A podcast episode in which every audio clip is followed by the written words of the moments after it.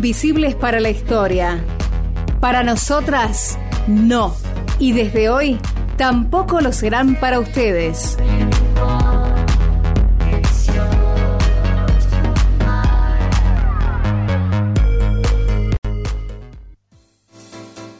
Hoy vamos a hablar de una grande, vamos a hablar de Rafaela Carrá.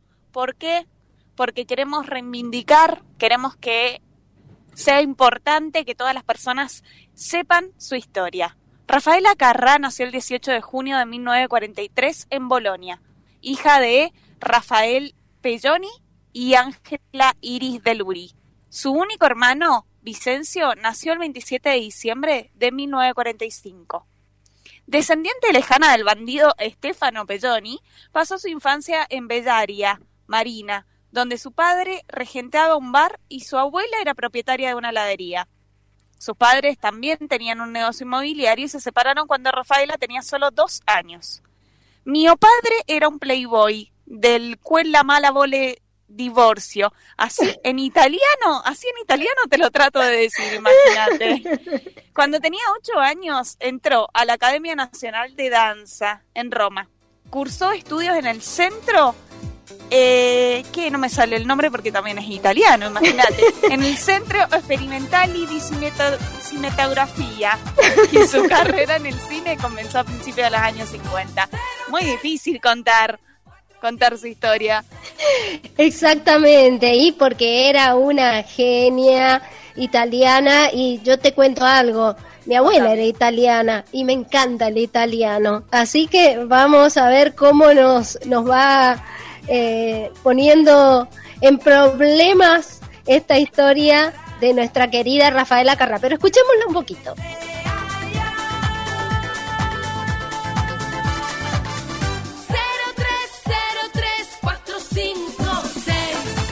Bien, este tema súper famoso y vos sabés, Nuri, que Rafaela en televisión hizo su debut en los programas Tempo di Danza, Il Paroliere, Questos Conocchiuto, esto en 1961, al lado de Lelio Lutazzi.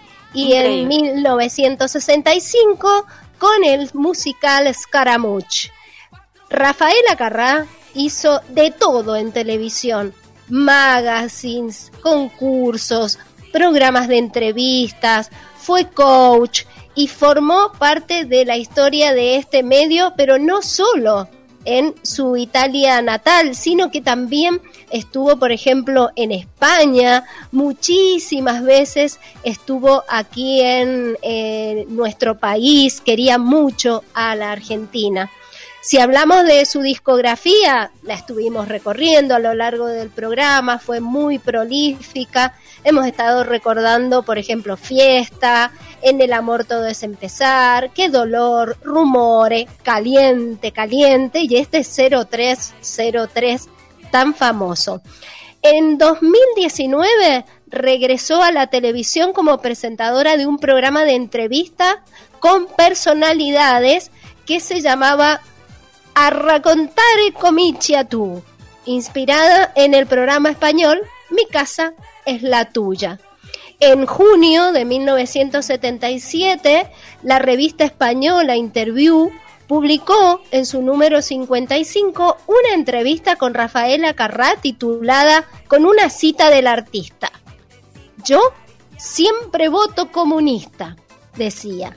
Carrá había llegado a España dos años antes, después de escandalizar al Papa con su canción Tuca Tuca y haber sido la primera en enseñar el ombligo en la televisión de su país.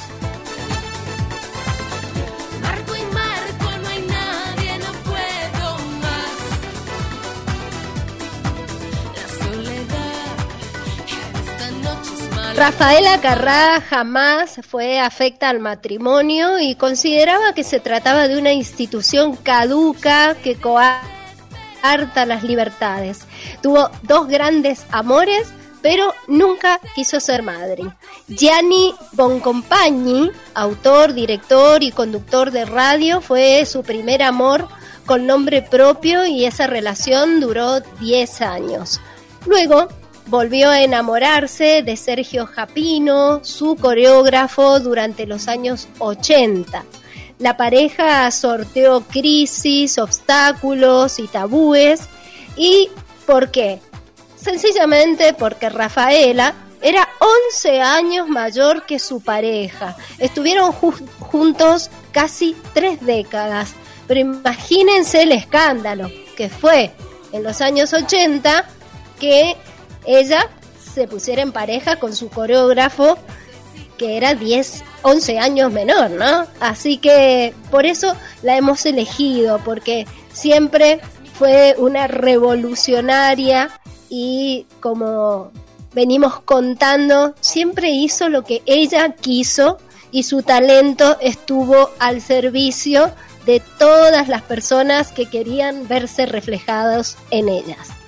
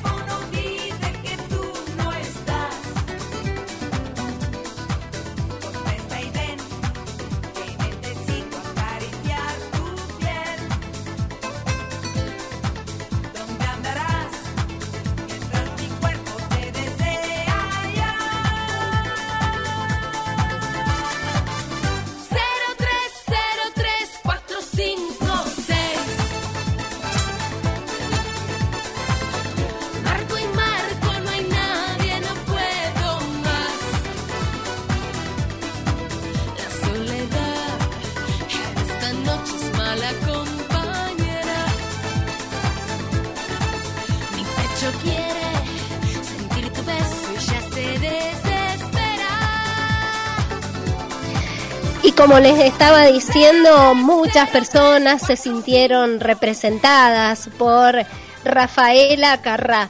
Precisamente está considerada como un ícono de la diversidad sexual, tanto por su imagen como por su música, a menudo utilizada durante las fiestas vinculadas con el orgullo gay y la comunidad LGBTIQ.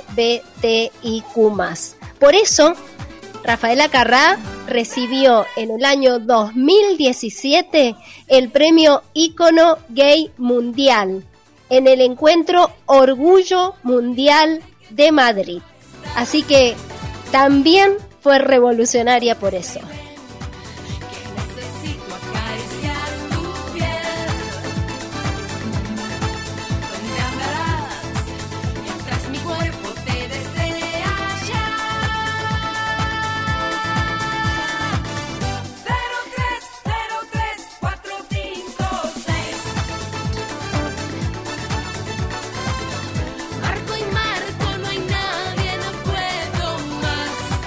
El 5 de julio de este año amanecimos con la noticia de su muerte a los 78 años en Roma. Así lo había comunicado la agencia italiana ANSA mediante una información oficial con relación a esta brillante cantante, compositora, bailarina, coreógrafa, presentadora de televisión y actriz de ese país. Esta artista polifacética que como venimos contando se convirtió en el símbolo de la libertad, de la diversidad sexual en las décadas del 60 y el 70, había revelado en una entrevista en el diario El País en 2019 que ser ella misma nunca le resultó difícil, porque no era nada impostado, sino todo natural. Aunque admitió que sí le había costado alguna batalla en el pasado. No solo era mostrar mi cuerpo, dijo, era hacer entender que el cuerpo de una mujer siempre está unido a su cabeza.